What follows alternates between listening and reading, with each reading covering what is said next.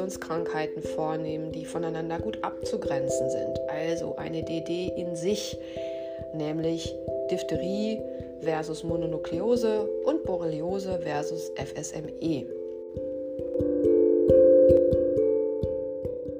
Und wenn du Interesse an unserem E-Book zu 50 Differentialdiagnosen hast, dann schau in unsere Show Notes, dort findest du einen Link und wir freuen uns natürlich über eine 5-Sterne-Bewertung, wenn dir der Podcast gefallen hat.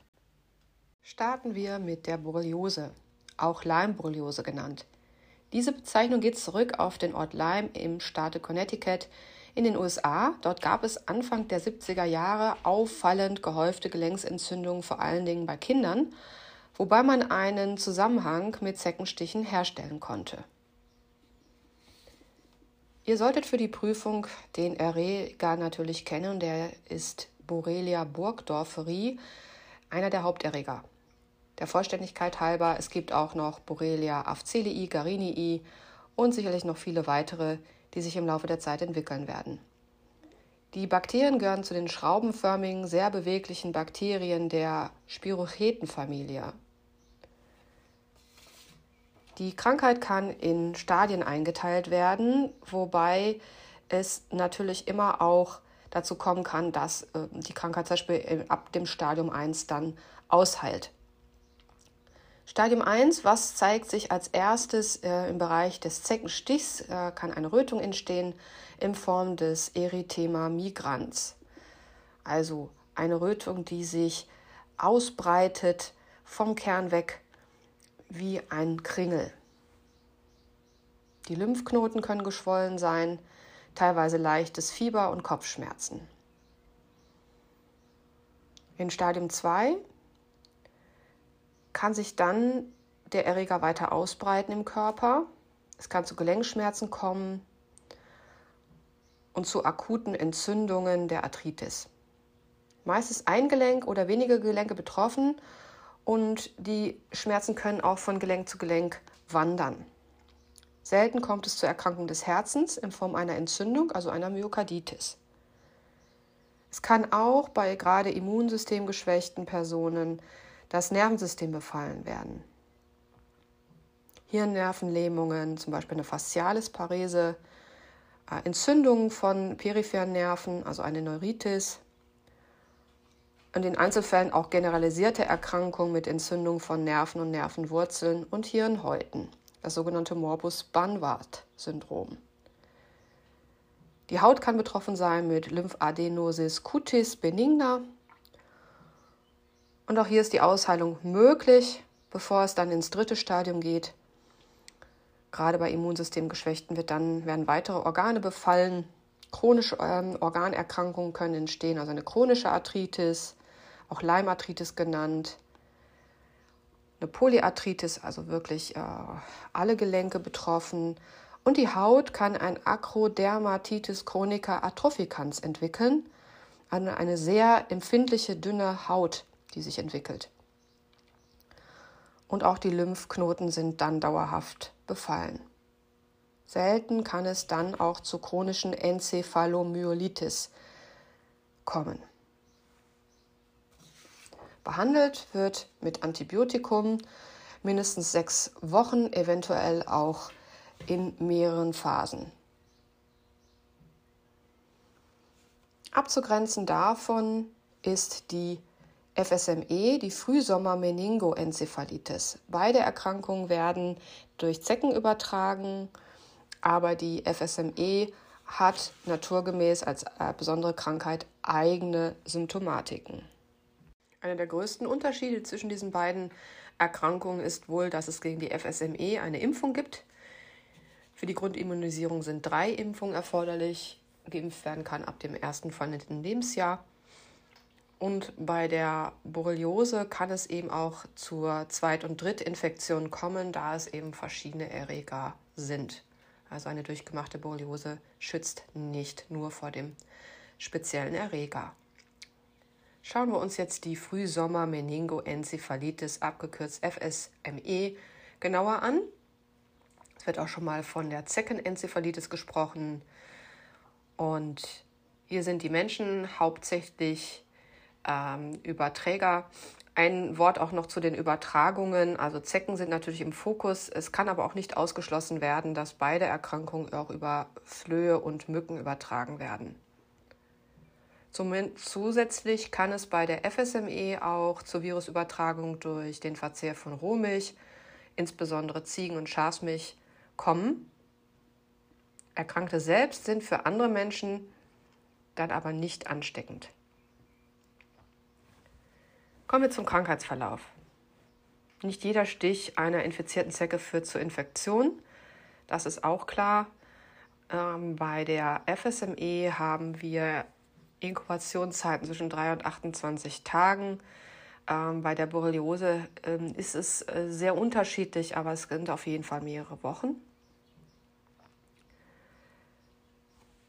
Die Inkubationszeiten sind sowohl von der Borreliose als auch von der FSME-Erkrankung sehr ähnlich, zwischen 3 und 30 Tagen. Ja, also es ist äh, eine sehr große Spanne bei beiden.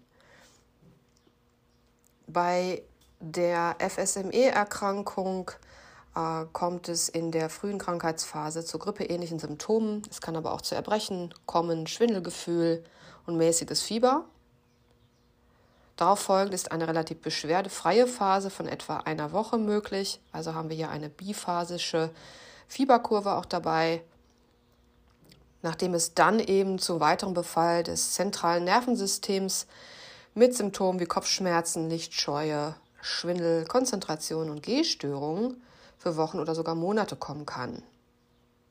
Bei etwa einem Drittel dieser Patienten und Patientinnen treten Lähmungen der Arme, Beine und Gesichtsnerven auf.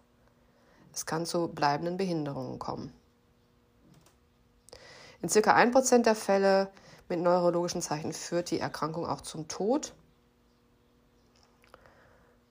Denn es gibt keine ursächliche Behandlung der FSME-Erkrankung. Man kann lediglich die Symptome mildern.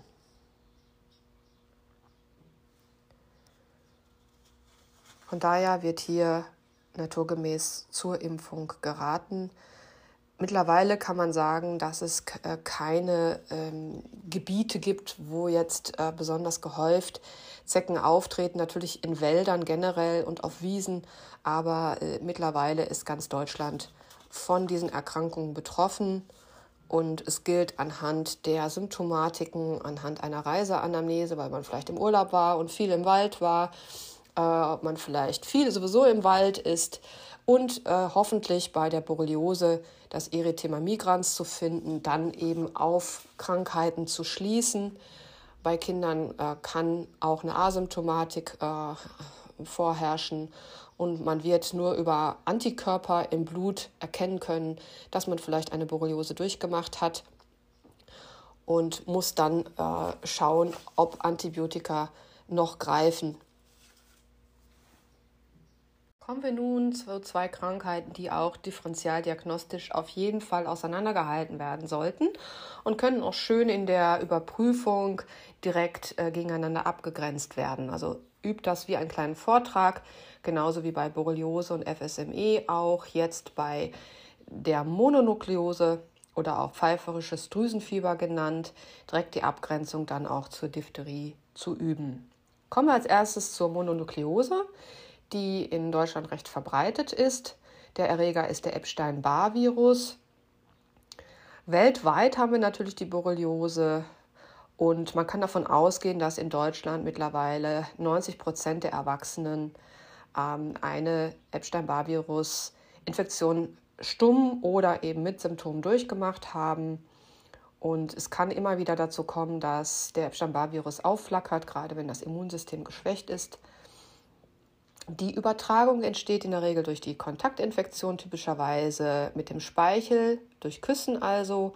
Man spricht ja auch bei der Erkrankung von der Kissing Disease. Weitere mögliche Übertragungswege sind Tröpfcheninfektion und Schmierinfektion. Eine sexuelle Übertragung wird ebenfalls diskutiert. Die Inkubationszeit beträgt ein bis drei Wochen, kann aber auch bis zu zwei Monate dauern. Das macht es auch so schwer äh, zu, nachzuvollziehen, wann die Übertragung stattgefunden haben könnte. Bei einer Infektion werden zunächst die Epithelzellen des Oro- und Nasopharynx sowie der Speicheldrüsen befallen. Deshalb spricht man ja auch von der Drüse, vom Drüsenfieber. Begleitend entsteht eine regionale Lymphadenitis und es kann im weiteren Verlauf zu generalisierten Befall mit Leber- und Milzbeteiligung kommen. Das macht die Erkrankung so gefährlich. Zum Krankheitsbild gehören hohes Fieber, Gliederschmerzen, Pharyngitis, eben die beschriebene Lymphadenopathie und eine Angina tonsillaris. Es können auch eine Reihe von weiterer Symptome auftreten, nämlich generalisierte Exantheme, eine orale Haarleukoplakie, ein Ikterus, wenn die Leber mit befallen ist, natürlich auch eine Schwellung von Leber und Milz, also Splenomegalie, Hepatomegalie oder beides zusammen. Eine ausgeprägte Abgeschlagenheit, die auch über Monate anhalten kann. Kleinkinder weisen in der Regel asymptomatische Verläufe auf. Bei Verdacht auf die Mononukleose muss auf jeden Fall ein Ultraschall gemacht werden, um vor allen Dingen zu schauen, ob Leber und Milz betroffen sind, denn es droht eine Milzruptur. Äh, durch die starke Schwellung kann es zum Reißen der Milzkapsel kommen und dann hätten wir natürlich einen ausgeprägten Notfall. In manchen Bundesländern darf die Mononukleose behandelt werden, aber die Sorgfaltspflicht sollte da natürlich uns ermahnen, auf jeden Fall die Komplikationen auszuschließen. Der Antikörpernachweis erfolgt serologisch durch den Nachweis von Antikörpern, zum Beispiel durch den äh, ELISA-Test oder Westernblot. Wir dürfen ja keine Erregernachweise führen als Heilpraktiker und würden dann entsprechend eine Verdachtsdiagnose äußern und das Ganze muss dann vom Arzt bestätigt werden. Kommen wir zur Diphtherie. Hier ist der Erreger der, das Coryne-Bakterium diphtheriae. Die Erkrankung ist weltweit verbreitet. In Industrieländern ist sie aufgrund der Impfprophylaxe per Stand heute eher selten. Es gibt äh, vereinzelt auftretende Fälle, zum Beispiel in Russland in den letzten Jahren, aber in Deutschland weitestgehend keine Fälle bekannt. Das Kyrinje-Bakterium ist ein grampositives, nicht sporenbildendes Stäbchenbakterium. Hin, jedoch die Toxine sind sehr gefährlich, da kommen wir gleich noch drauf. Die Übertragung des Erregers erfolgt durch Tröpfcheninfektion und hier haben wir eine sehr kurze Inkubationszeit von zwei bis fünf Tagen. Generell kann man ja auch feststellen, dass Viren in der Regel, Ausnahmen bestätigen ja immer die Regel, in der Regel längere Inkubationszeiten haben als Bakterien. Die Krankheitserscheinungen der Diphtherie sind auf das Diphtherietoxin zurückzuführen, das vom Erreger gebildet wird. Das Toxin bewirkt ausgedehnte Zelluntergänge, die besonders ausgeprägt äh, im Nasopharynx sind, können aber auch auf Herz und Nieren übergehen also über den Blutweg, dann auch diese Organe schädigen. Aber in der Regel verläuft sie ja erst einmal lokal ab im Rachenbereich und nur bei Immunsystemgeschwächten kann sie dann sich weiter ausbreiten. Es gibt neben der Rachendiphtherie allerdings auch noch die Haut- und Wunddiphtherie, beziehungsweise auch die Nabelschnurdiphtherie und sogar die Genitaldiphtherie. Konzentrieren wir uns nochmal auf die Rachendiphtherie. Hohes Fieber, Dysphagie, Lymphknotenschwellungen, eventuell auch ein Cäsarenhals, der durch Ödembildung äh, entsteht und natürlich auch Schluckbeschwerden durch die äh, befallenen Gaumen und äh, Rachenmandeln und es entsteht eine sogenannte Pseudomembran. Das ist ein weißlich-gelber Belag, der auch mal bräunlich-gräulich schimmern kann und dem Belag der Mononukleose sehr ähnlich ist. Gefährlich wird es dann, wenn diese Membran auch auf den Kehlkopf übergreift. Dann sprechen wir von dem echten Krupp. Denn hier besteht die Gefahr, äh, dass die Atemwege verlegt werden und es entsteht eine akute Erstickungsgefahr. Zusätzlich haben wir einen Phytor ex ore, einen süßlichen Mundgeruch. Und die Hauptunterscheidung ist jetzt hier, dass wir bei der Diphtherie, wenn wir mit dem Spatel diese Pseudomembran abstreifen wollen, es zu einer Blutung kommt und bei der Mononukleose nicht. Das ist ganz wichtig für die Prüfung. Durch Bagatelltraumata, zum Beispiel Insektenstich, kann der Erreger auch auf die Haut übergehen. Dann haben wir eben die Hautdiphtherie oder beim Geburtsvorgang von der Mutter auf das Kind auf die Nabelschnurdiphtherie. Systemische Komplikationen zu nennen sind hier durch die Toxine die Myokarditis, eine Pneumonie, eine Polyneuritis mit Lähmung des Gaumensegels, der Augenmuskeln, des Nervus facialis zum Beispiel auch oder auch des Nervus recurrens. Auch der Trigeminusnerv kann befallen sein und es gibt Beispiele von akuten Nierenversagen. Der Nachweis erfolgt wieder mikrobiologisch, zum Beispiel durch einen Rachenabstrich. Und hier wird dann Antibiotikum eingesetzt werden. Das war's für heute. Viel Erfolg beim Lernen und für eure Prüfungen. Und wenn ihr keine Folge verpassen wollt, abonniert uns doch einfach. Bis bald an anderer Stelle. Musik